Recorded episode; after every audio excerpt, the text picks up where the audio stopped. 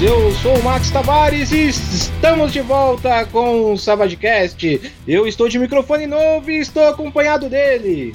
Nando Alves aqui de Belém, não tô empolgado quanto, mas aí. E eu tô empolgadão e também estou com ele. Com o Godael de volta pro Canadá depois de passar quatro semanas nas terras tupiniquins. Muito bem, estamos de volta. Pegamos férias, vamos viajar. Eu fui pro Nordeste, terra do Godael, mas não o encontrei. O Fernando veio para São Paulo e a minha terra, mas não me encontrou também. Entre esses desencontros, essa foi a férias do Savage Casters. Teve RPG, teve aventura. A gente vai contar tudo isso para vocês depois que a música subir e descer, como de costume. Estamos de volta, galera. Estamos muito felizes.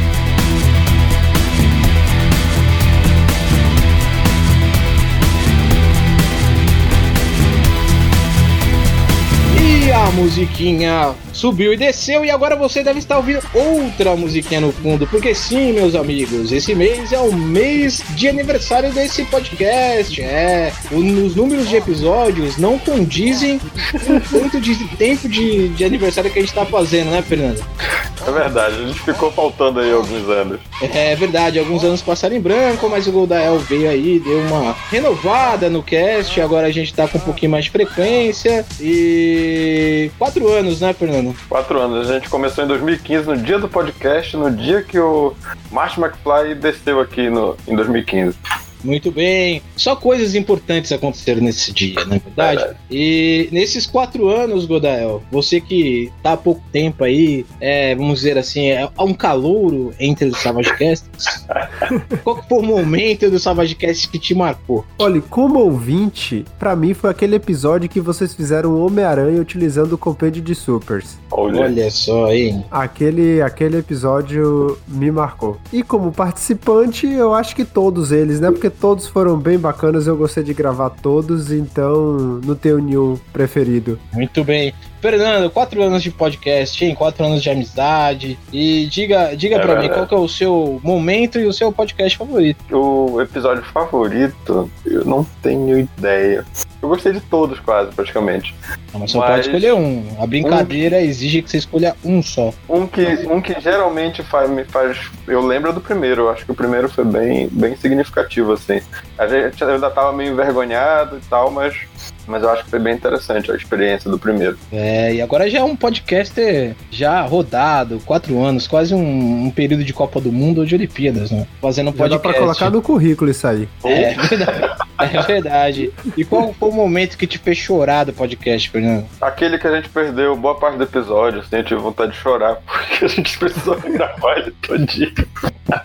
É, muita gente não sabe dos bastidores do programa, dá vários pau pra sair o programa. Mas muito e você, bem. Max, qual foi o seu episódio favorito? Ah, eu gosto muito do episódio de Deadlands, assim, eu acho que é um episódio que eu tenho bastante carinho, assim, que tem bastante download, tem bastante procura, e foi bem bacana gravar com o Jaime e conhecer um pouco do lore desse cenário que é tão icônico pro, pro sistema, né? Uhum. E de momento emocionante, a, a- a segunda volta, Godel, quando você entrou com a gente, foi, foi, foi legal, porque deu uma, uma renovada, era um momento que eu tava, os ouvintes agora vão ouvir, eu tava bem desanimado, não queria voltar, e vocês insistiram, e aí, agora eu tô indo aí no podcast, até vocês me mandarem embora. Pô, cara, que bom, que bom. Fico feliz de saber disso. Não, mas é verdade, o Godel foi uma peça fundamental, assim, pra gente é, É. conseguir não só voltar, mas ter mais qualidade no cast, né? Então você pode até ver que depois, ele, acho que o Godel volta no episódio 18, e a gente tá aí no 33 e a gente não tem nenhum ano que ele já tá aí. É isso mesmo. Muito bem, chega de chororô, chega de abraço, chega de fofurice. Ah, Agora a gente quer experimentar um novo formato é, de, de podcast e contar um pouquinho de como que estão as coisas, né? Das novidades que aconteceram do, nesse meio tempo e etc. Fazer alguns comentários rápidos sobre o universo de Salvage Worlds. Primeira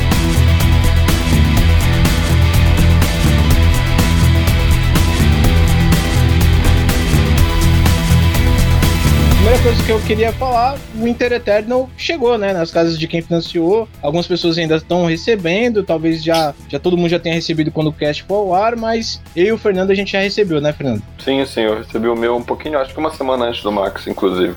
É, porque eu esqueci de pagar o frete. E eu tive que esperar um pouco mais ainda, porque eu recebi junto com o que faltava do Castle Falkenstein. Godael não financiou, né, Godael? Até porque teria que receber no Canadá é um tanto quanto difícil, né? Acho que a Retropunk nem manda, né? É, eu não sei, mas eu não participei do Winter Eternal. Eu acho que eu nem fiquei sabendo. Eu não sei o que aconteceu, mas eu não participei. E fiquei triste quando falou, vamos enviar o Winter Eternal. Eu falei, oxi, teve. Mas então você tá perdido. Você pode, você pode comprá-lo ainda, né? Irei, irei. O, o Inter Eterno, acho que foi um dos financiamentos que mais demorou depois do financiamento de 2012, né? É, o- deu, um atraso, né? Deu, deu um. Assim, tem coisas que estão mais atrasadas do que o Inter Eterno, né? Não, com certeza. Tô falando, tipo, no caso, no nível de retropunk, né? A gente tá falando de. É, a Retropunk costuma entregar bem rápido, esse atrasou um pouquinho, eles tiveram algum problema de produção com relação principalmente às ilustrações, né? Pelo Sim. que eles falaram, inclusive, no último episódio. E eu queria saber, Fernando, é assim, eu imagino que você não tenha lido tudo, eu não consegui, eu só consegui folhear, então toda a minha opinião vai ser baseada em uma breve folheada que eu dei no livro, mas você conseguiu ler um pouquinho, né, Fernando? Tem, quer ter algum comentário sobre o que você leu até agora? Olha, assim, o Inter Eternal, ele é um. Ele não é um cenário de. Primeiro, aquela questão, né? Ele não é um cenário pós-apocalíptico, ele é um cenário como pós-pós-apocalíptico. Uhum. de como a sociedade se organizou 100 anos depois de um evento catastrófico, que foi a explosão do Sol. É, e aí o que mais me surpreendeu é que ele não é exatamente um cenário medieval. Ele é um cenário de que tem uma tecnologia próxima do, do nível tecnológico medieval, mas ele é cheio de coisas anacrônicas a esse, a esse momento. Então ele vai ter, por exemplo, as cidades vão ter escolas é, diárias para todo mundo. Todo- todas as crianças têm que ir à escola. Tem jornal, tem imprensa, tem é, celebridades. Sabe, ess- essas coisas Uhum. que são do mundo moderno que, que de alguma forma estão adaptadas ali em um Inter Eterno. Então ele não Ao é mesmo bem tempo que medieval. tem, que tem a- as criaturas que são identificadas com o mundo medieval, né? Orc, anão, essas É, coisas. sim, não, é, é aquela história, é, é é uma mistura nesse sentido. Tu vai Uhum. ter uma tecnologia e um, e um- meio que um, um pensamento, um- é, uma tecnologia principalmente, as pessoas usam espadas, arcos, escudos, armaduras, mas o- a, a forma de pensar deles é, é diferente, é uma, uma forma mais contemporânea, vamos dizer assim. Então é meio que essa mistura, o Inter Eterno. Tu não vai Muito ter, bem. tu não vai ter uma fantasia medieval clássica nem perto disso. É verdade. Savage Worlds ainda, é, pelo menos no Brasil, em português, não tem uma, uma fantasia medieval clássica, né? Porque eu acho que Lankmar também não se encaixa nesse Não, perfil. não. Embora, ele- na verdade, eu acho que ele é. Poderia dizer que o, o Lankmar é, é pré-clássico, né? É, é- ele é uma coisa que vai influenciar o que é clássico Isso, dentro do- isso. da fantasia medieval de RPG. E o Inter Eterno também não. Mas até aí também isso não é um problema. Eu acho que é até uma vantagem. Eu só folhei o livro, como eu falei, ele tá Uhum. bonito, a produção bonita, algumas ilustrações ficaram legais, outras nem tanto. É, Assim, eu vou falar da. eu- Eu fui um dos que financiou e tinha direito a, a- a aparecer no livro, né? Eu, eu fiquei um pouco decepcionado com a minha. Um pouco muito, assim, com a minha ilustração. Eu, ficou tudo muito escuro. as- geralmente as pessoas não, não reconhecem que sou eu. Então, por mais que tenha uma barba de anão na frente, acho que não é isso que determinou. É mais porque tem muita sombra. Mais esconde o rosto do que mostra qualquer coisa. Muito bem. Então é com essa reclamação. A gente vai agora rapidinho pro próximo tema. E bom, e o, e o próximo assunto é acabou o financiamento do Suede, né? A gente fez o episódio falando sobre o financiamento. Ele chegou ao fim agora em outubro e conseguiu arrecadar por volta de 58, 60 mil reais. Bateu algumas mestras extras. Alguém, as pessoas estavam esperando, por exemplo, o gerador de mundos. Não foi dessa vez, né? É uma meta boa. Eu particularmente achava que ia chegar nos 100 mil, eu tinha essa esperança. Eu acho que não, não sei dizer porque, porque não chegou. Olha, Max, é, é, assim, eu tinha a esperança de que fosse chegar, não, não, assim, que a gente ia conseguir a maioria das coisas antes do financiamento. Uhum. O financiamento em si, depois que apareceu a primeira vez, tanto que depois eles colocaram algumas metas a mais, como o baralho de poderes, eu só não me engano, o contador de munição, eles Sim. vieram depois, porque estavam faltando algumas metas entre, algumas metas Uhum. mais interessantes entre as metas. Esse foi um financiamento diferente, né? A Retropunk apostou, fez um, um financiamento um pouco menos cara de Retropunk, fez um, um financiamento um pouco mais parecido com os outros financiamentos que a gente viu, viu no mercado de RPG. E a- Primeiro que no- ele não. Ele, ele- a meta dele era um real, então. É, Não, é, começar por aí, né? simbólica. Tipo, na verdade era uma meta simbólica. Só que com relação às metas extras, por exemplo, a Retropunk não era de, nunca foi de dar co- como meta extra bloco de ficha, bloco de, de- Enfim, realmente esses blocos que é comum ver em outros financiamentos. Isso da New Order, principalmente. Isso, isso empolga pouco, muito pouco mesmo. Tipo, Isso é impressão sua, né? Mim, é, é... Não, pra mim, pra Você... mim, né? É, ah tá. Pra mim, bloco de ficha é algo que não me empolga, porque é algo que geralmente eu, eu não vou usar. Tem muita gente que tem preciosismo pena, eu sou um desses. E eu não vou usar, e também não é algo que pra mim me chama atenção no financiamento. Ah, que legal, vai ter bloco de ficha, ótimo. é, então, uma meta por qual você vai, vai lutar, né? Isso. E, e, eu acho que foi a primeira vez que um livro ficou numa meta tão distante, assim, um livro, um outro livro. Se a gente for pegar o financiamento do, dos compêndios, eu lembro que o, o, o quarto compêndio, que era o compêndio de ficção científica, estava bem próximo ali. Não é, Godel? Era uma sim, meta sim. razoável. É, botava as metas um pouco mais próximas. Eu não sei se é porque o trabalho de traduzir esse outro livro estava muito além do, da previsão deles, então eles uhum. queriam uma zona confortável de, sim, financeiramente para poder ter sim, esse trabalho trabalho, né? Mas ficou um pouco longe. Tipo, no final tava já desacreditado. Ainda bateu duas metas na reta final, que foi o contador de munição, que eu acho interessante. E o bloco de ficha. e o bloco de ficha que nem tanto, a gente imprime em casa. Mas. Mas tem quem goste, né? Assim, é, eu imagino que se, eu imagino que se eles tenham colocado esse tipo de meta, ah, sim, sim. é porque deve ter, provavelmente deve ter público para isso, assim. É, se você ouvinte gosta de bloco de ficha, por favor, se manifeste, porque parece que aqui entre nós três a gente não tem tanto interesse assim. Acho que beleza, vim, talvez eu use, mas não é a coisa mais interessante do mundo. Eu preferia, por exemplo, livros, né?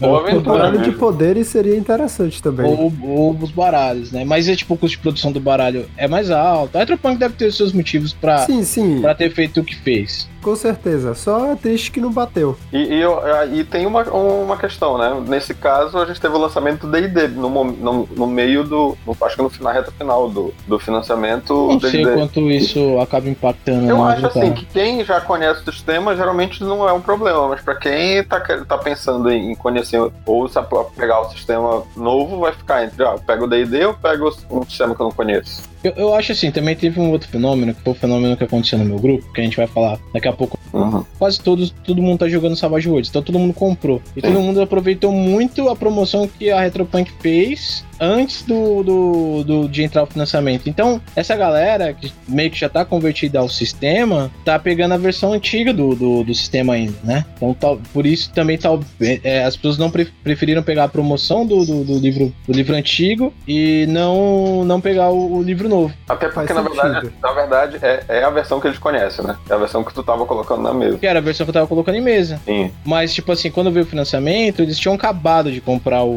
o, ah, o livro. Então, tipo assim, porra, acabei de comprar o livro, não vou financiar mais outro, entendeu?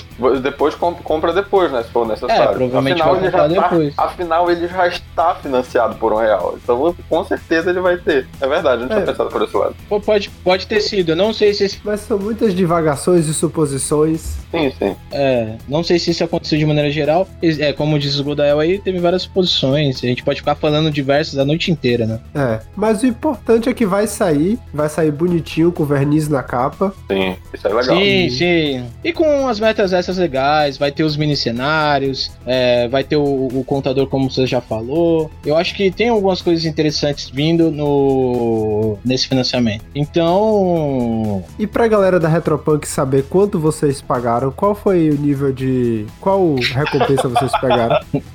Sacanagem, né? Eu peguei o nível heróico. No, no primeiro dia, acho que foi 275 reais. Minha mulher tá escutando isso e olhando pra mim cara Ok, é, pois é, né? Eu peguei o lendário no primeiro dia, que eu queria a versão exclusiva com capa diferente. Qual é o lendário? É o que vem com a capa, com o livro com capa que imita couro. Ah, eu acho sim, que vem, sim. vem umas moedas Você sabia que minha caixa ainda não chegou? Eu, eu apoiei o gringo uhum. e não chegou até hoje. Eu tô indignado. Já Ih, chegou pra gente no Brasil, pra gente na, na Nova Zelândia. E eu que moro aqui em cima dos caras, os caras não mandaram pra mim ainda. É, mas eu descobri que você mora, tipo, numa ilhazinha super remota aí do Canadá, viu? os caras tá vindo de barco entregar. Né? Botaram numa foca Porque, tá Pra você que acha que ele, que ele que o Godael mora, tipo, na Toronto, cidade. Em Vancouver. É, não, é tipo, é, ele mostrou pra mim, eu dei um rolê no Google Maps. Foi dois cliques, eu já tinha dado na cidade inteira. É bem por aí.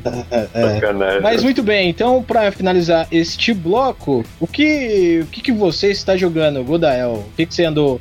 Você teve férias, então provavelmente você não deve, mas é, o que, que você andou jogando aí no Canadá ou aqui no Brasil mesmo? Olha, nas férias eu juntei com a galera, a gente fez um churrasco e jogamos uma one shot de Savage Worlds. Ninguém conhecia, hum. todo mundo era jogador de DD. Eu falei, se vocês querem que eu narre, eu só narro Savage Worlds. Nossa. E aí a gente jogou uma one shot de Saga da Horda de Goblins. Uhum. Isso é um, cenário e tal? Isso é um cenário grátis que é muito bom. Tipo, não tem português, mas ele é bem conhecido na comunidade inglesa em que você joga de um, go de um chefe Goblin e que você tem vários Goblinzinhos que lhe seguem. Hum. E você luta contra os humanos. Cada personagem é um chefe, é isso? Isso, exato. É um chefe de um, de, uma, de, um, de um grupo de de um, Goblins. De uma ordinha. Isso, de uma pequena ordem. Você pode usar eles para absorver dano, você pode jogar eles no inimigo. É bem divertido e para um domingo de tarde com churrasco, cerveja e sol Nossa. rachando a cabeça, foi, foi bem divertido e descontraído, porque, tipo, não ia levar alguma coisa séria pra galera jogar. E hum. foi, foi bem bacana, valeu a experiência. E eu também tirei muita regra, porque eles não sabiam jogar Savage Worlds, eu não ia ficar explicando tudo. E mesmo assim, só com o básico, deu para fazer bastante coisa legal. Muito e, bem. Isso me lembrou, isso me lembrou quando eu, te, eu fiz uma. Eu bolei uma, um grupo de monstros, né? Em Savage Worlds. Isso é legal.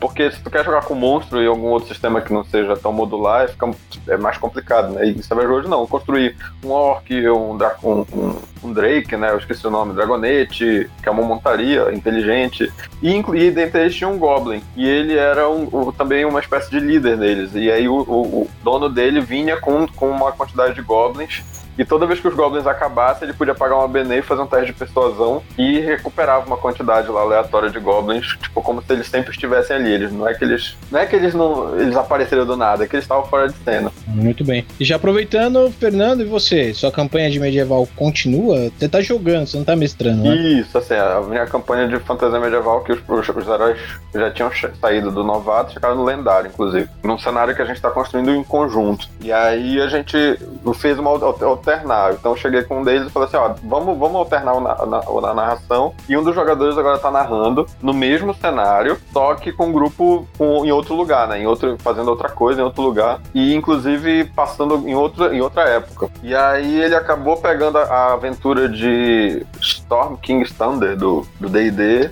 E foi meio isso que o, que o Codel falou, assim, tipo, ah, cara, eu não vou jogar D&D, cara. Eu, eu, tipo, eu tava afim de jogar Savage. E aí ele adaptou pro Savage Worlds, tá adaptando a aventura e eu tô jogando agora. Eu tô jogando com anão, anão clérigo, clérigo de Ignos, que é o deus da deus elemental do fogo. Tal. É, exato. E aí, porque no nosso cenário, inicialmente, os deuses, as, as igrejas eram, são elementais. Uhum. E aí ele tá, só que agora ele tá misturando o mundo de Forgotten Realms meio que colocando no nosso, no nosso cenário. Então, nosso, o, o continente lá do, do Forgotten Realms tá no nosso, é, é, passando o mar, atravessando o mar é o continente lá. Então a gente tá jogando é, Savage Worlds, uma adaptação do D&D. Muito bem. Eu comecei, eu joguei pouquinho, na, bem pouco mesmo. Na verdade, joguei agora há pouco. Começamos uma campanha, né? Um ciclo de aventuras é, com um mestre iniciante de Savage Worlds, uma pegada meio fantasia, fantasia urbana, né? Demônios, anjos, lobisomens, uhum. essas coisas. E a gente e, e os personagens são caçadores, essas coisas fazem parte de uma, uma instituição que enfrenta esses monstros. Na verdade, a gente montou o personagem, é, montou o personagem e meio que jogou uma, uma introdução da aventura. Então, basicamente foi, foi isso. Assim. Então, foi meio que a apresentação dos personagens, é, o começo da interação entre eles ali, né? Uhum. É, e provavelmente esse mês, outubro, né, que a gente tá gravando, de 2019, eu devo co continuar a minha campanha de sci-fi que eu tô, tô narrando pro pessoal, né? Então, eu imaginei que vai, vai mais de duas a três, a três aventuras para poder finalizar elas, né? Porque eu tô com vontade também de, de narrar as aventuras que tá vindo no, no Punk Verso. Uhum. Então, eu queria, eu queria experimentar elas. Então, mas, como eu disse pro Godael em off, eu não consegui nem ler ainda.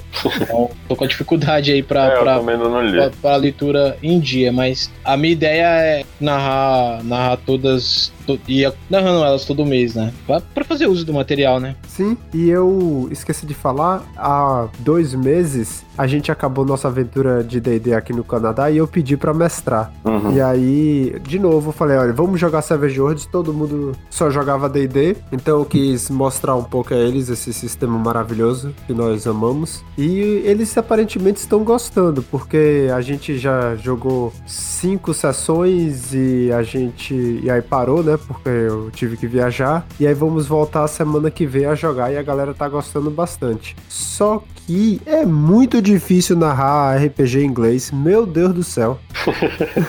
eu imagino. Eu, tipo, eu vou pra faculdade, no trabalho, tudo de boa. Você acha, ah, não, eu falo inglês, não sei o quê. Vai narrar RPG para você ver. Oh, meu Deus do céu, que coisa difícil.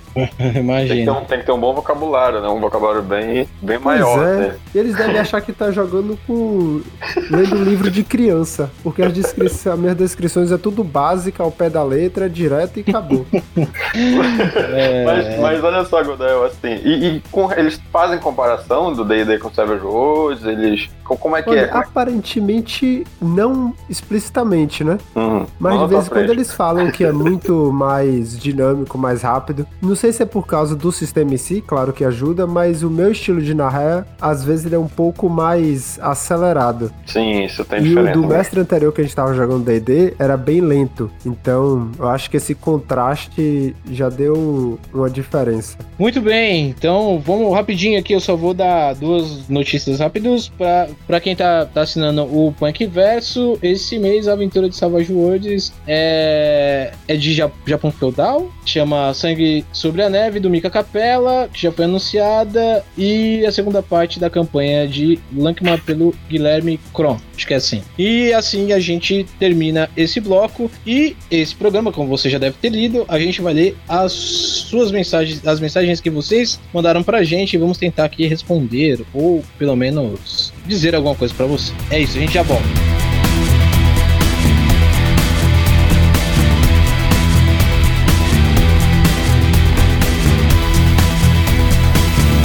Estamos de volta e agora a gente vai ler as mensagens que vocês mandaram pra gente, né? Cada bloco a gente vai ler um meio de comunicação que vocês mandaram pra gente e nesse a gente vai ler os comentários do site. Eu vou ler, eu vou começar lendo os comentários e aí vocês comentam em cima, beleza? Beleza. É, é nóis. Então vamos lá. É, no episódio 29, Um Novo Mundo Selvagem, a resenha do Suede, a parte final. O Adielson comenta concordo com o cast. Savage não é um sistema em que você pode sair por aí fazendo qualquer coisa. O cara levou uma facada na garganta de um tarverneiro. Esse foi o comentário dele. Ele concorda com a gente, basicamente, né? Não tem muito o que comentar. É, eu, acho, eu, acho, que nesse, nesse episódio foi o que eu comentei que o, o um jogador que eu tava jogando no evento foi brigar com o taverneiro por nada e o taverneiro no primeiro ataque derrubou ele. É, isso, é, isso é bem comum, cara. É bem comum não, mas acontece, viu? E você se ferrar. Eu, eu me lembro que eu fui jogar o, o com o pessoal do Kart Selvagens, um abraço pra eles. A gente foi jogar uma aventura de Deadlands lá, cara. E ainda primeiro combate eu me ferrei. Tomei um puta balaço, quase morri. Não, primeiros 10 minutos de campanha. Então, fui, eu fui pra um duelo e fui mal nos dados e. Ah, mas aí tu procurou, né? Tu foi pra um duelo. Não, cara. fui pro duelo, pô, mas é 10 nós tem duelo. E aí, na fui pro duelo, me, me, me ferrei grandemente e quase, quase morri. Não, e o pior é que as regras de duelo são pra isso, é pra tentar derrubar na primeira. Pois é, não, é, faz parte da ideia. Mas ainda o, o, o, o Marco conseguiu lá dar um tabelado e eu continuei jogando, joguei até o final e foi bem divertido. É, partindo pra próxima uma mensagem do Mike Wevani. Espero que esteja falando. É Mike Wevani. Wevani, muito bem. Mike Wevani. Ele comenta bastante. É, ele comentou assim: Vou confessar que os programas com resenhas são os menos interessantes para mim. Eu tenho preferência para conteúdo sobre cenários e dinâmicas nos jogos. Mas né? Tem que tá, tudo encaixar. É um ponto positivo que vocês transformam um tema em que a maioria traz de apenas de forma descritiva e retiram discussões sobre os pontos que vão surgindo. Então fica aí mais um elemento de formato que vocês podem continuar melhorando. Queria deixar a sugestão de vocês trazerem informações sobre os cenários de Savage Worlds na gringa, como Necessary Evil e outros que têm poucas chances de sair para a banda daqui. Outra sugestão é um programa sobre lançamento tanto da Pinnacle quanto os licenciados. É, eu acho que tem vários pontos aqui que podem ser comentados, né? Primeiro ele fala sobre essa questão dos episódios de resenha, né? É, quer comentar, Godel? É, eu acho que realmente não deve agradar a todos, mas que eu acho que são importantes para o cenário do Savage Worlds em si, né? Para às vezes a pessoa não leu não tem paciência, não comprou o livro todo. E aí, mesmo que não seja uma resenha tão completa como a gente fez do Suede, mas o que vocês fizeram dos compêndios uhum. logo no início, eu acho que é muito válido para as pessoas saberem se vale a pena comprar para eles ou entender melhor antes de ler. Então, apesar assim de não ser querido por todos, eu acho que como ele mesmo falou, é importante. Sim, sim. Não, é, e, e é essa questão, né? É importante também a gente não simplesmente descrever o livro, né? A gente acaba trazendo, levantando discussões que o livro aborda. Então, isso é interessante sim. também. É, eu, esses episódios de resenha de cenários, é, eu e o Fernando a gente gravou mais, né? Inclusive ainda falta o ficção científica para poder fechar o, os compêndios básicos. Eu acho que vamos até tentar refazer isso, porque eu perdi o arquivo da primeira gravação. É, e eu acho que sempre foi uma preocupação nossa sempre trazer algum elemento diferente para essas resenhas, porque a gente sabe que às vezes pode, pode soar maçante mesmo, né? Então, tipo, por exemplo, o Godel até citou do episódio que a gente construiu Homem-Aranha, a gente trouxe isso para poder demonstrar, né, como é fácil, né, criar um super-herói dentro do compêndio né, de superpoderes. Uhum. E é uma preocupação nossa também não deixar maçante, né? Fazer um material que a gente escutaria. Verdade. E, e com, a, com, essa questão das sugestões sobre os cenários na gringa, eu acho que a gente tendo um, um caster que tem uma boa fluência no inglês, inclusive narra em inglês, eu acho que é uma sugestão extremamente importante da gente levar em consideração de fazer essas resenhas de cenários lá fora. E tem muita gente, por exemplo, tem, tem eu vejo gente na comunidade que joga nesse Star Evil e ou outros cenários como o East Texas University. E aí a gente poderia trazer essas pessoas junto com, com o Goldael, ele a gente consegue discutir mais esses, cenários. Sim, sem dúvida. Tem, tem cenários muito legais lá fora, né? É, o Godel, acho que ele jogou Crystal Hearts, né? Com, com, com o pessoal. Sim, sim. A gente poderia, inclusive, chamar o Vitor para falar sobre Crystal Hearts. A gente sim, tem sim. É, é, Wise Guys, que é um cenário que eu tô querendo ler, que é bem bacana. Tem Reapers, e... que é fenomenal. Eu adoro. Reapers. Reapers, que inclusive a gente tá, começou a jogar. É, então, a gente pretende sim, viu, viu Mike? É, trazer mais resenhas, ou pelo menos falar um pouco. Inclusive, a nossa ideia é que, como você viu no primeiro bloco, a gente comente, inclusive, alguns, algumas novidades é, que estão acontecendo na gringa de Savage Worlds, né? Financiamento, lançamento, notícia, para tentar comentar também. Então, a sua sugestão está anotada e pretendemos colocar em prática em breve. Então, né? continue ligado que em breve pode ter novidades do seu agrado. Valeu, Mike, pelo comentário. É nóis. É, e aí o Rômulo comenta também, né? Ele fala assim: tá louco, meu chapa? Com os comentários de vocês e o PDF da Pinnacle, é perfeitamente possível adicionar quase todo o Suede nesse exato momento. Muito obrigado, hein? Isso foi em junho, né? É exatamente o que eu tinha comentado do que o Mike meio que não gosta, mas uhum. é o cara aí tá Útil, tá reforçando né? a necessidade, isso, a utilidade, não necessidade. Exatamente. É, para algumas pessoas é muito útil mesmo. Tem muita gente que te, inclusive tirou dúvidas. Ah, tinha dúvida de como funcionava a regra de perseguição. Aí depois que ele ouviu a, a grande explicação do, do Fernando, aí ele conseguiu entender essa regra tão, tão cara ao nosso sistema que é a regra de perseguição. Olha lá que inclusive aqui ficou meu protesto, que o Victor gravou um vídeo sobre perseguição em Suede e não chamou o Fernando. É, eu tô achando que então, isso é perseguição com a minha pessoa. Eu só queria deixar isso aqui registrado. Vamos para os próximos comentários ainda no nosso site. E no episódio 31, o Mike também comentou, né? Ele falou, falou bem do, do episódio, né? Parabenizou a gente. E não apenas por tratar de regras, da existência de regras, um lugar comum de a maioria dos grupos tratam sobre o sistema de Anexo Sky, mas explorar o jogo de RPG enquanto história de como podemos usar as regras. Cinco estrelas para vocês, caramba, hein? Ganhei cinco estrelas. Minha mãe, minha, nem minha mãe acreditava que eu ia ganhar cinco estrelas. Ó. Obrigado, Mike. Você é muito generoso com a gente, viu? Ele também comenta sobre a participação da Hades. Muito boa a participação da Hades. Ela não apenas trouxe uma visão diferente sobre o jogo em relação ao pensamento dos demais participantes do cast, mas uma experiência de jogo diferente também. Isso agregou muito ao debate. Ah, convidem mais. Iremos convidar sim. A Hades está sempre convidada para o nosso nosso programa, pro nosso cast. Assim como todos os outros participantes, o Vitor, Verdade. Cecília e etc. O Augusto, enfim. E quem quiser aí falar alguma coisa em particular, manda uma mensagem que quem sabe você pode aparecer. A gente pode gravar um episódio com você aí. A gente vai fazer o Savage Cast na sua casa, né? A gente vai na casa do cara e grava um episódio dentro da casa da pessoa, né? A gente bate na porta, se a pessoa estiver ouvindo o Savage Cast naquele momento, a gente dá um prêmio pra ele. É isso aí, galera. A gente vai implementar isso, hein, rapaziada. Menos 90, né? Menos 90. A gente vai invadir sua casa e vai gravar um Savagecast ao vivo dentro da sua casa. Inclusive, o Godel vai vir do Canadá para fazer isso. Tudo bem, continuando aqui, episódio 32, O Reino Mágico e Selvagem Debaixo da Cama, no qual falamos sobre o cenário vencedor do concurso da Retropunk. O Jefferson Tadeus Frias comentou: Gente, não encontro o podcast de vocês no agregador do Google. Como faço para ouvir por lá? Obrigado. Fernando, isso é para você, você que cuida disso. Pois é, tem, tem, tem até um, um, um, comentário, talvez seja da mesma pessoa no Facebook. É que às vezes as pessoas procuram por Savage espaço cast separado. E aí não encontra. Eu já, já, já testei. Você tem que procurar Savage Cast tudo junto. Aí você encontra. Muito bem, tá respondido aí, ó. Savage Cast tudo junto. Às vezes a dúvida de um, a dúvida de outra pessoa também. Savage Cast tudo junto. E no episódio 33, temos o comentário do Rômulo Araújo e ele comenta o seguinte: Pô, será que a galera da Retropunk não tem interesse em publicar o Interfaces 3.0 que está adaptado para o Suede? Aí, só já colocando, o Nicolas meio que já respondeu o Rômulo e falou assim: a licença é da pensamento da pensamento até onde eu sei. Pensamento, né? Pensamento, pensamento coletivo. coletivo. Vamos palpitar, né? Eu, Aqui é palpitaria. A gente dá é palpite gourmet. Palpite gourmet. Eu acho que dificilmente a gente vai ver uma interface zero. Uma interface. Caro e pequeno, né? Caro e pequeno, exatamente. E, e vem numa food truck também. É...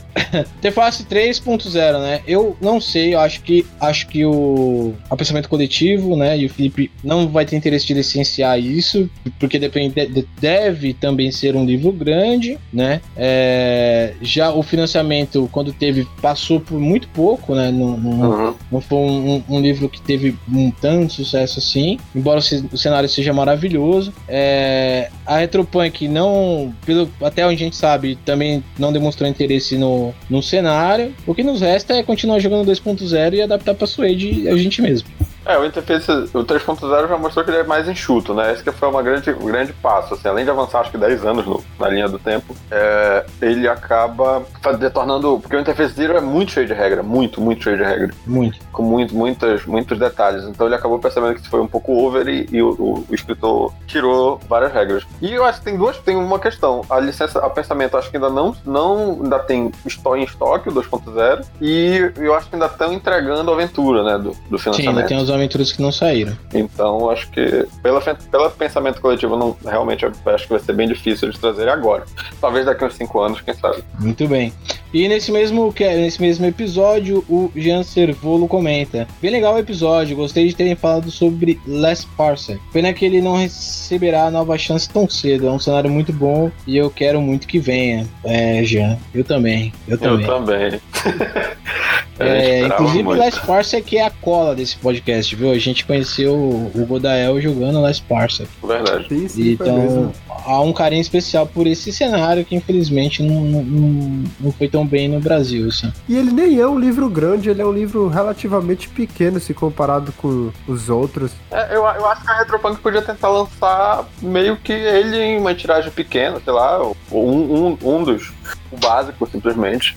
Acho difícil, até porque é pra. não é pra suer demais. Agora, agora os esforços estarão concentrados na, nos materiais pra, pra suede. Então é. é. muito difícil. Só se tipo sair o Last Parsec pra suede. E mesmo assim, eu acredito que as prioridades da Retropunk vão estar em outros cenários já que a experiência com ficção científica Space Opera não deu tão certo. Né? Então, é, infelizmente, Suede, Suede, ó, Last Parsec vai esperar um pouquinho ou aprender inglês e jogar em inglês. E é com esse clima até meio triste, né? Poxa, um dia a gente podia ter lido o um elogio por último. Mas.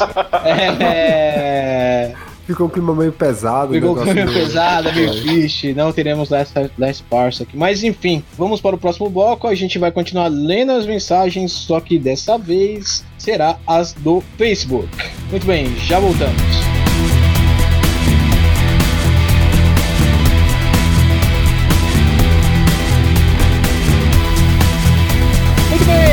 De volta para essa rede social que eu tenho sérias dificuldades. Mentira, tem mais dificuldade com o Instagram, mas também tem com o Facebook. É... Vamos ler as mensagens que os nossos ouvintes mandaram para a gente no Facebook. E a primeira é do Felipe Saraiva, né? Ele comenta o seguinte: é, no um post nosso. Mas ele comenta sobre agregadores e o Spotify na nossa postagem na nossa página sobre isso. Né, ele fala o seguinte: existe alguma previsão para os primeiros episódios do SavageCast no Spotify? Só achei do 19 em diante. Fernando, isso é sempre com você. Pois é, isso é uma coisa que eu tô tentando entender ainda o que, é que aconteceu, porque teoricamente o Spotify a gente se inscreve lá e ele lê o nosso feed. E ele não tá lendo os episódios antigos do feed. Eu vou ter, eu vou tentar refazer a inscrição, mas eu, quero, eu arrisco eu perder, a gente perder toda a nossa, toda a nossa, nosso histórico, né? E não resolver o problema. Então eu tô ainda pesquisando como resolver isso. Muito bem, tem e-mail, ouvintes. Pode ser que vocês fiquem sem nada, hein? Vamos fazer um Ajequindama aí pro Fernando não perder os episódios. É, e continuando, e mais ou menos sobre o mesmo assunto, que inclusive a gente já comentou, o Gilmar Alves diz o seguinte: por que não estão no Google Podcasts? Mesma coisa, é exatamente a mesma, a mesma resposta de antigamente.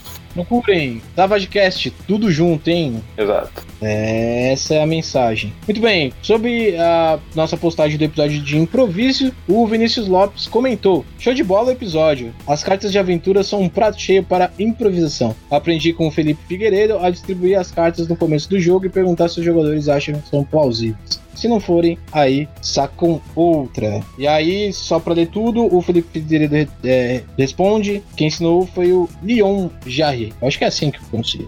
Leon Jarre.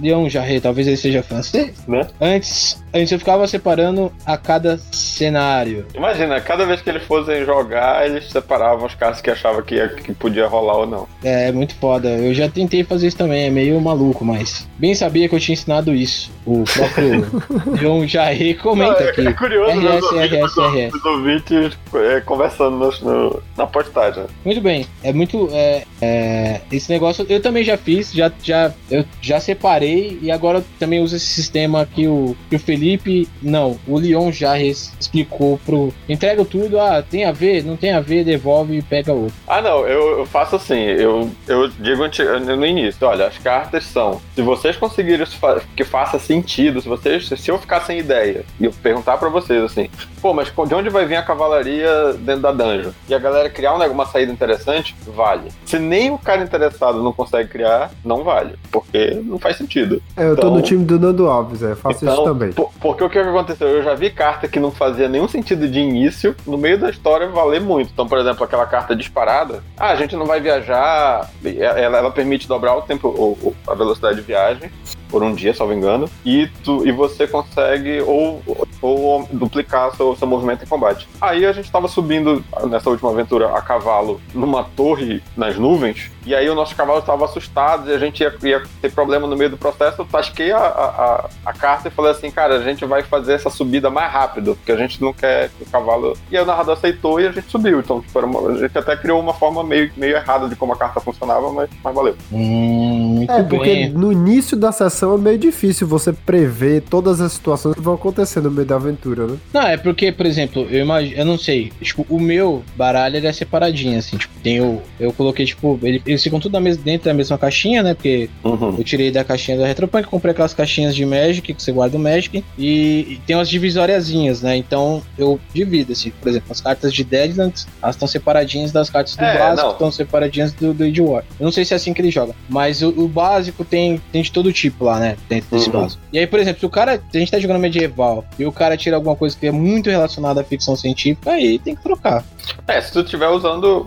Geralmente no básico, acho que vale pra qualquer cenário, praticamente, do básico. E, e- mas eu- o que é que eu faço? Eu tiro coisas que, não, que eu vejo que realmente os jogadores não usam. Então, aquelas. aquelas geralmente aquelas cartas que eles usam a, a, a, para poder receber um- uma, uma desvantagem e ganhar alguma coisa em troca, os meus jogadores nunca usaram. Então, algumas eu tô tirando, porque eu tô vendo que no final dos contos é, é só uma carta a menos pra eles, que não tá, Entendi. não tá funcionando. E outras coisas, tipo, ah, eu tô jogando 100 pontos de poder, e aí tem uma carta que recupera pontos de poder, não vai funcionar, eu tiro também. É isso que eu tô fazendo. Ah, sim, então. Tem essas específicas, né? É. Que é qualquer coisa muito, muito específica. E aí essas tem que tirar mesmo, né? Mas aí, aí é, é menos, né? Mas também você pode usar o método do. O método Leon Jarrier, imagino que seja assim que pronuncie, é, de entregar, entregar tudo e aí o cara olha e fala, pô, isso aqui não tem nada a ver, vamos trocar. Uhum. E assim, e no, no Facebook comentaram um pouco, hein? Comentem mais no Facebook pra gente ler os comentários de vocês. A gente promete que já vamos partir para e-mails já, né? Vamos já colar, porque os e-mails é um pouquinho o pessoal se inspira mais. A gente gosta de receber e-mail, viu, gente? Pode mandar, a gente lê os e-mails. Então vamos lá. O e-mail é do Guilherme Luiz Demarque. Ele comenta o seguinte: ele comenta não, ele passou um e-mail falando o seguinte: Bom dia, Savagecasters. Embora a gente esteja lendo isso à noite, mas tudo bem, bom dia.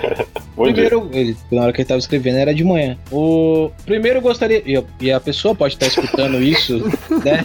Em qualquer horário. De então, manhã. tipo, ela pode estar escutando, inclusive, isso de manhã. Então pode servir bom dia. Bom dia, Guilherme. Primeiro, eu gostaria de agradecer, pois o podcast, os podcasts introdutórios me ajudaram muito a entender o sistema de Savage Worlds, além de serem muito interessantes. E agora, gostaria de. Rapidinho, só um comentário. É, ouvintes, vocês acham que a gente, a gente precisa fazer um novo primeiro podcast? Ou vocês acham que com o primeiro e com a resenha já resolve? Vocês acham que a gente precisa Eu acho que precisa levantar a mão. se você acha que a gente precisa fazer uma no- um episódio novo de introdução ao Savage Worlds, diz que 0900 3341. Se você acha que a gente não precisa fazer um, um novo episódio de introdução ao Savage Worlds, você disca 0800 4432. É isso aí, você decide o final.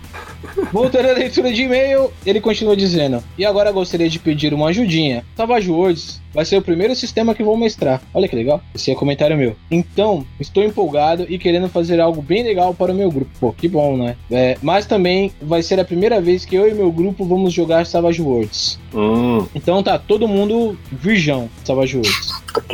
E é por O que é causa disso eu eu acho, né? Todo mundo do que só o mestre. Ou não, não sei. não sei. Eu acho, eu acho que porque eu acho que meio que vai ficar todo mundo na mesma empolgação, né? É. Mas, É, E tá todo mundo perdido igual, então. exatamente. É, eu acho que, que isso ajuda também, porque aí é legal que vocês, jogadores, vão, vão, vão se ajudando também, lendo um livro ali e tal. O importante é ter paciência. Ó, o Savage Worlds ajuda o narrador. Vai, é o primeiro sistema que vai mestrar, eu acho que é um bom sistema pra, pra mestrar. E eu acho que a questão também é insistir um pouco. Se qualquer problema que tenha, não, não, não, não desanima. É isso Eu aí. tenho umas ressalvas quanto a isso, de tipo Savage Worlds ser um, um bom sistema pra quem vai mestrar a primeira vez. Não, Porque ele não. o Savage Worlds, no texto dele, às vezes assume que você já sabe algumas coisas, ele deixa algumas coisas em aberto por ser um sistema genérico, então depende muito do narrador. Tipo, Não, mas perceba que é o primeiro sistema que ele vai narrar, não que ele é o prim... a primeira vez.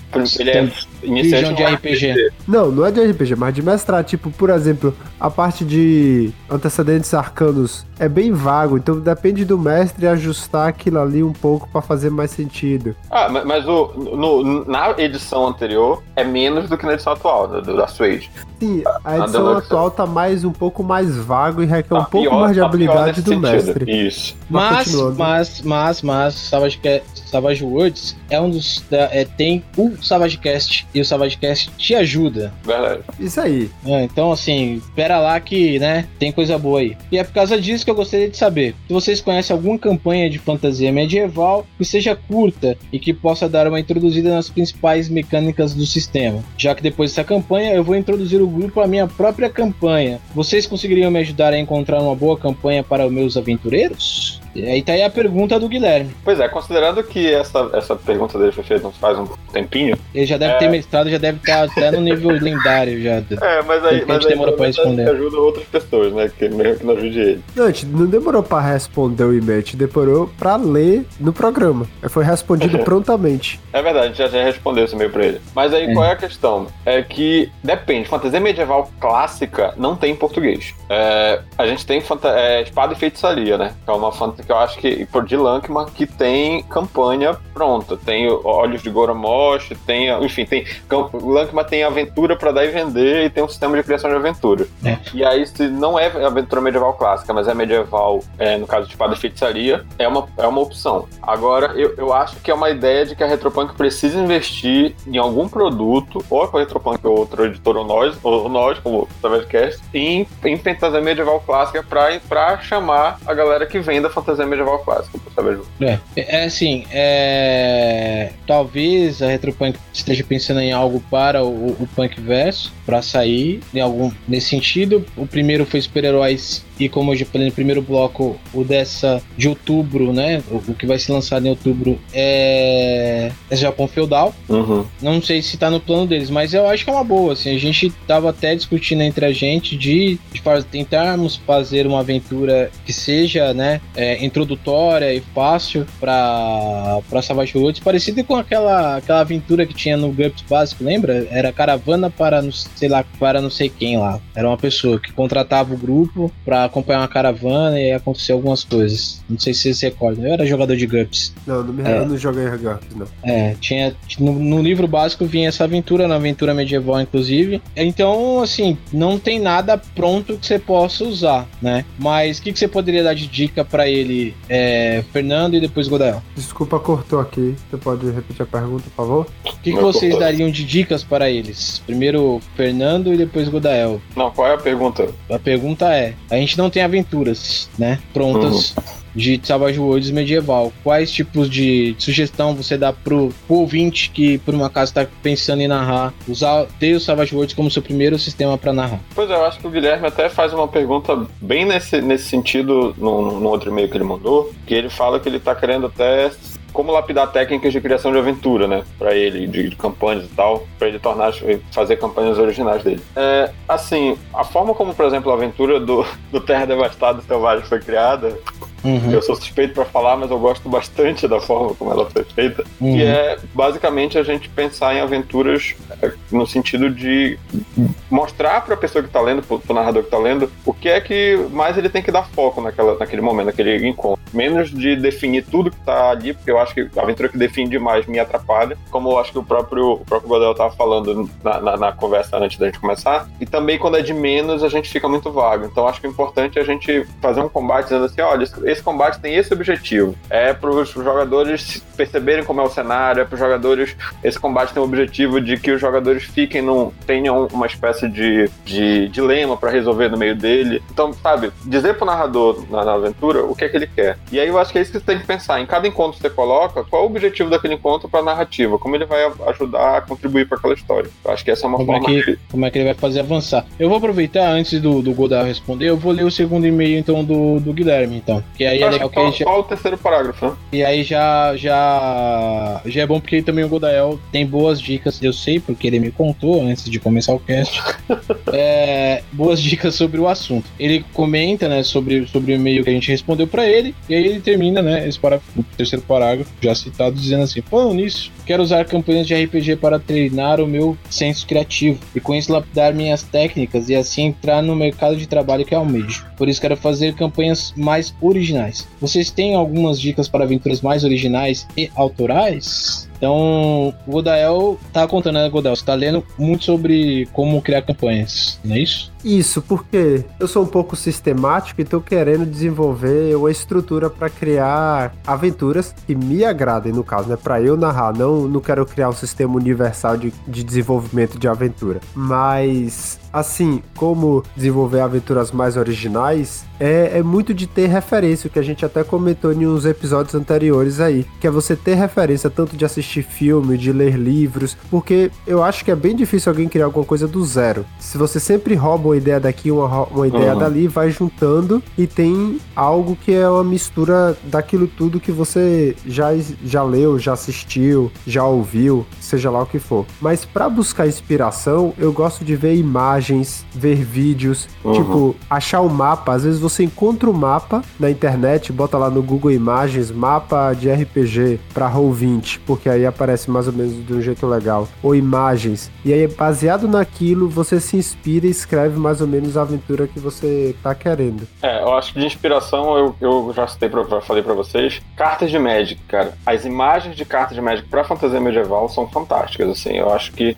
não só, não só as imagens, mas que você pega a própria carta, o, próprio, o, o, título da carta com a imagem e com a descrição dela, aquele texto de, de, de flavor, é muito interessante, porque tu tem muitas ideias, assim.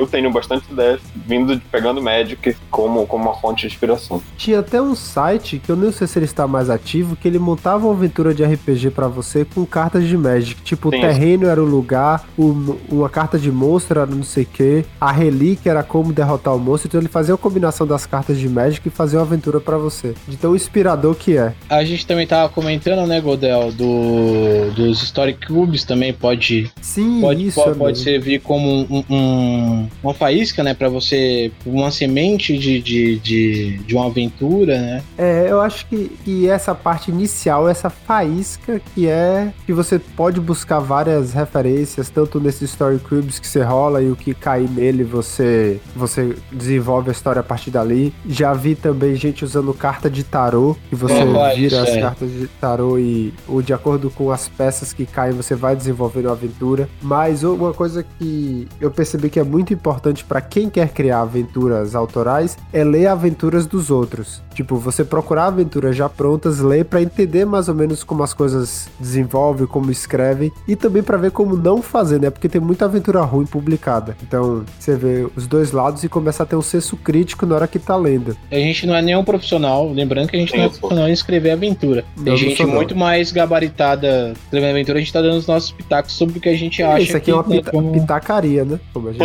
Exatamente. Verdade. Agora, olha só, são, são duas coisas. Eu acho que boas aventuras o problema das aventuras prontas é que geralmente elas não consideram os personagens que os jogadores estão utilizando. Então eu acho que uma boa aventura pronta é aquela que traz ganchos que passam bons ganchos para os personagens se animarem a, a, a, ou melhor, ficarem bem integrados com a aventura. Eu acho as aventuras de Deadness, por exemplo, ruins, a maioria, pelo menos acho que eu li, acho que eu li, porque as motivações que ele traz para os personagens são muito ruins. Tipo, ah, um, um cenário de horror onde a motivação principal é, é dinheiro. Eu acho que qualquer pessoa que encontre horrores no meio do caminho vai deixar a sua ganância para trás. Ele vai sair correndo. Então, eu, eu, acho as aventuras ruins, porque eu não consigo pensar em como. Você tá entendendo? O que, que vai fazer os personagens ficarem ali? Porque eles vão simplesmente abandonar tudo e ir embora. Então, é algo que, que é importante, que você pense em, em dê pro narrador que tá lendo vários ganchos de como ele tem que pensar: olha, você tem que ter personagens pra essa aventura funcionar. Alguns personagens vão ter que ser parentes do fulano, outros personagens vão ter que estar tá associados a, uma facção e, e que sejam boas. E outra coisa é não seja tão detalhado e nem tão vago. Isso é difícil achar esse equilíbrio. Então pense, é, assim, eu não, eu não gosto de aventuras que definem tudo, que me trazem um mapa totalmente preenchido com cada taverna, com cada, cada é, é, é vamos dizer, edifício e eu sei o que é que tem lá exatamente. Isso não, não, não, não agrega. Em Savage hoje não é sobre isso, principalmente. E também algo que deixe tudo muito vago, porque às vezes eu quero pegar uma aventura e quero narrar. Eu não quero ter que ter, ter muito trabalho com ela, ter que criar em cima. E uma coisa é que, assim, não escreva suas aventuras, não vou dizer não, né, porque eu não sou dono da verdade, mas Sim. eu não gosto de escrever aventuras assumindo que os jogadores foram bem sucedidos em uma coisa ou não, ou que eles falharam em alguma coisa ou não, ou que eles tomaram um rumo ou não. Tipo, quando você vê que você diz os jogadores fizeram isso, quando os jogadores fizerem aquilo, pode ser, mas tipo, sem assumir que os jogadores foram bem sucedidos ou que eles tomaram um rumo certo porque isso se, é muito provável que eles não façam daquele jeito e aí você vai ficar perdido. Ou a pessoa que estiver lendo sua aventura vai ficar perdida. É, é eu, eu, acho que assim, eu queria retomar uma dica inclusive que o Godael já falou, acho que tem que ler aventura, cara. E de todos os sistemas. Que é uhum. até legal porque você também pega. Porque também tem as, tem as coisas mais específicas de cada sistema, de como a aventura é feita. Sei lá, tipo, uma aventura de Call of Cthulhu, ela às vezes tem. Ela é mais detalhada, porque ela não vai ter tanto combate, então ela vai ter outras mecânicas que vão ser trabalhadas, sim, sim. Que, que pode ser interessante para você. Tipo, aí você pode pegar as aventuras de Savage Worlds. Eu acho que as aventuras do Punk Verso é um, um caminho legal para você assinar e, e ficar vendo, lendo vários tipos de aventura. Nem as aventuras de uma folha, principalmente, pra saber jogo. As aventuras é... de uma folha, porque Isso. elas são rápidas, são práticas e elas conseguem também ser, ser abertas, mas não tão abertas, assim. Então, eu acho que é isso, assim. É, é pra escrever boas aventuras e, assim, e jogar. Certo ou errado, dando certo ou errado, as aventuras você tem que jogar ela, porque às vezes, você, às, vezes, às vezes você até lê a aventura, ela é muito boa, mas às vezes não encaixa. Eu tava, eu tava quando a gente tava falando em off, inclusive antes do Fernando chegar, eu tava contando pro Godel justamente, justamente sobre essa aventura do Terra, Terra Devastada e Selvagem. Eu joguei ela, acho que duas, três vezes e com grupos diferentes. Uhum. E, e a aventura, todas elas tiveram tons diferentes. Elas seguiram mais ou menos o mesmo caminho. Eu consegui levar ela até, até conduzir ela até o, o clímax da aventura que tá lá, mas todas elas tiveram é, é, conflitos diferentes entre personagens, é, momentos que receberam mais atenção com um grupo, menos atenção com o outro. Eu acho até Felipe Guadael que é um exercício também que você pode fazer, né? É, pegar a mesma aventura e narrar ela para grupos diferentes mais de uma vez para ver como é que elas elas se saem, porque às vezes você escreve uma aventura, aí você não tá, você gostou muito dela, você vai para um grupo, mestra e ela não funciona, hum. né? E aí você fica desanimado e tal, desiste de aventura. Acho que é bom jogar mais de uma vez ela, porque aí você consegue sentir ela em vários grupos diferentes e aí chegar nela num equilíbrio. Porque a gente não pode esquecer que uma aventura é feita para ser jogada no fim das contas, né? Exato. Bom, e é isso, Guilherme. Espero que a gente possa, a gente te ajudou, né? Para um monte de pitaco, mas eu acho que é meio que isso, assim, né? É um pouco da nossa experiência, né? A respeito de aventuras. Então agora eu vou ler a mens o e-mail do Vinícius Lopes ele, ele diz o seguinte: uma sugestão de pauta seria tirar dúvidas de discussão, tirar dúvidas ou discussão de regra. Pra pegar as dúvidas frequentes que tem lá no grupo e comentá-las. Já deixa a minha dúvida recorrente aqui. Ele diz o seguinte: Meus jogadores sempre acabam pegando o poder do compêndio de supers controle de matéria e querem usarem para tudo: ataque corpo a corpo, ataque à distância, criar barreira. Na minha visão, elas teriam que pegar um poder para cada tipo de ataque. O que vocês acham? E aí? Estudamos bastante e qual que é a nossa? Eu li o controle de matéria no compêndio e pela minha interpretação, realmente você pode criar uma barreira, tem até lá dizendo que no nível 1 é resistência 10 para uma barreira, tem dizendo que é um D10 para é, ataques básicos. Uhum. Então, assim, pela regra do livro, pode. Mas eu, como mestre, eu iria conversar com os jogadores porque fica um pouco desequilibrado em relação aos outros poderes. E aí iria pedir que tivesse um custo a mais para isso. Seria o que eu faria, né? Mas como eu falei, de acordo com o livro, pode utilizar o controle de matéria para fazer poder, ou para fazer poder não, para atacar, para criar barreira. Então. Olha, é assim, a, a, o controle de matéria, ele é uma, uma, uma um poder Primeiro, tem que pensar por que, que eles estão pegando. Eles estão pegando só porque é poderoso? Tipo, todos os, os, membros do grupo são de controle de matéria. Cada um de um, de um tipo diferente, ou do mesmo tipo. Tem que conversar aqui. Pô, o pessoal tá querendo fazer combo, por isso simplesmente. Você se diverte como narrador no, dessa forma? Não. Então acho que é importante, eu acho que primeiro fazer essa, essa, essa conversa. Eu, quando, quando uso o compêndio de superpoderes, eu não deixo como o Godel tentou fazer. Ah, toma aí, faça o personagem de vocês do jeito que vocês querem. Porque ele é o, o, o principal compêndio de combo que existe. O jogador que quer otimizar e vai pegar, ele vai tentar fazer combo. Então, não, você quer que tipo de personagem? Eu vou dando sugestões de como ele pode usar e vetando coisas que eu acho muito, muito over, overpower, simplesmente, que não vai ser tão divertido narrativamente. É, eu, com relação ao controle de matéria, ela é uma, uma. Ela permite tudo isso. Ela permite que os jogadores façam ataques, ela permite que os jogadores, inclusive, usem é, é, para manipular a matéria daquele tipo, mas lembra, eles têm que definir um tipo de matéria, eles não são todos, salvo engano, por cada, por cada tipo, a menos que eles peguem uma modificação. É, então eles vai ter que dizer o tipo de matéria. É ar, biológico, que é animal, tecido humano, terra, pedra, força. E eles manipulam, eles não criam isso. Então, se não tiver a matéria do tipo, eles não podem usar o poder. A primeira limitação. A outra limitação é que ah, eu quero usar esse controle de matéria para dar porrada. Lembra, o dano que eles vão dar é um D10 mais um por nível. Então, se eles têm 5 níveis, eles vão dar D12 mais 4 de dano. Comparado, eles comprarem 5, se eles comprassem 5 níveis de ataque corpo a corpo, à distância, eles dariam 5 D6 de dano. Então, eles estão pegando um poder, mas eles não estão fazendo tudo na melhor dos mundos. Então, se eles pegassem ataque corpo a corpo à distância com 5 níveis, dariam 5 D6, é que eles estão dando um D12 mais 4 de dano. Então, eu acho que tem essa compensação com relação ao controle de matéria.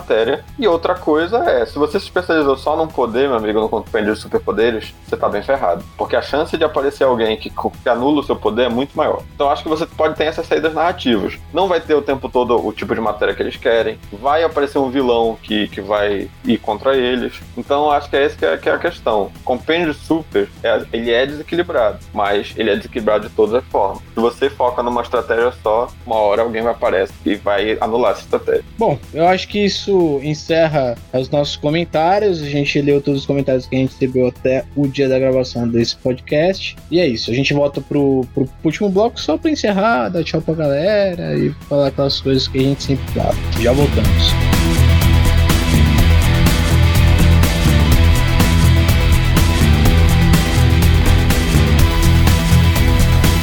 Bom, Estamos de volta, mais uma vez, aniversário de 4 anos de SavageCast, olha que legal. E, e, é isso, a gente quer agradecer vocês que inclusive passaram mensagens que a gente não deu aqui, pedindo para que a gente voltasse, achando que a gente tinha desistido mais uma vez. Não desistimos, realmente tiramos uma pequenas férias até todo mundo voltar, se, se voltar para a vida, né? Voltar para suas uhum. atividades. Mas estamos de volta, vamos manter agora a periodicidade quinzenal, não é isso, Godel? Exatamente, vamos continuar com essa periodicidade cidade. Exatamente. A cada 15 dias você vai ter o seu podcast quentinho aí para você ouvir no conforto do seu lar. É, tô muito feliz de voltar, de poder compartilhar com vocês. Eu espero que vocês gostem dessa introdução no formato de a gente trazer algumas é, pautas mais quentes. A gente espera o retorno de vocês. É, e parte de, também desse e-mail é também para agradecer todos vocês que escutam a gente. Se a gente não leu o seu comentário, você nos desculpe, mas a gente quer agradecer muito, né? Porque podcast não existe sem ouvinte, né? E vocês fazem parte disso junto com a gente, né, Fernando? É, gente, valeu. É, a gente às vezes peca um pouco na hora de responder, demora um pouco mais, mas eu acho que isso aqui é um grande, um grande pedido de desculpa para quem a gente ficou devendo resposta no tempo hábil. Exatamente. É, e mais uma vez, reitero, agradecimento a todos os ouvintes que, poxa, guarda aí uma hora do, do seu dia para poder escutar a gente falar sobre o nosso sistema favorito e compartilhar com a gente. O podcast também é de vocês. Mandem suas mensagens, converse com a gente. Às vezes realmente a gente demora para responder. Eu confesso que eu particularmente sou péssimo com redes sociais, é, não gosto tanto, mas a gente se diverte muito fazendo esse podcast. Espero que vocês se divirtam tanto quanto a gente ouvindo, né? E aprendendo coisas com o Fernando, dando risada minhas bobagens e conhecendo mais jogos e mais temas com o Godael e com e todos nós. É, eu acho que é isso que eu queria falar. Fernando e depois o Godael. Não, valeu, galera. Valeu pela, pelo apoio. A gente tá aí e continue mandando material pra gente, pra gente poder ter o feedback de vocês e saber o que é que vocês estão buscando. É isso aí, o feedback de vocês é muito importante porque a gente faz esse podcast para vocês, porque a gente gosta do Savage Worlds e quer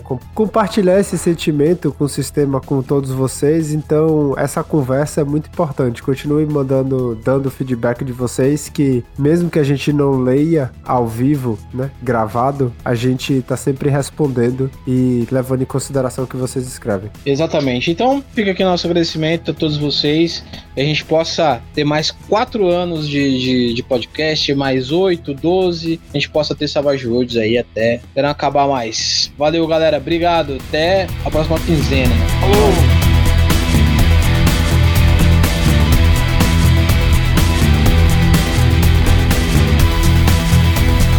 E a nossa conversa não acaba aqui, hein? Se você quiser continuar conversando com a gente sobre o cast, você pode encontrar a gente em vários canais. Você pode mandar um e-mail pro contato@savagecast.com.br e você também pode encontrar a gente na nossa fanpage no Facebook, que é o facebook.com/savagecastbr. Você pode mandar uma mensagem ou e também comentar nos nossos posts. E lembrando que todas essas informações e muitas outras estão no nosso site, que é o savagecast.com.br, e você pode ouvir o nosso podcast no seu agregador favorito ou também no Spotify. É isso aí, hein? E que você ganhe muitos bens. E que vocês saquem coringas. E que seus dados explodam.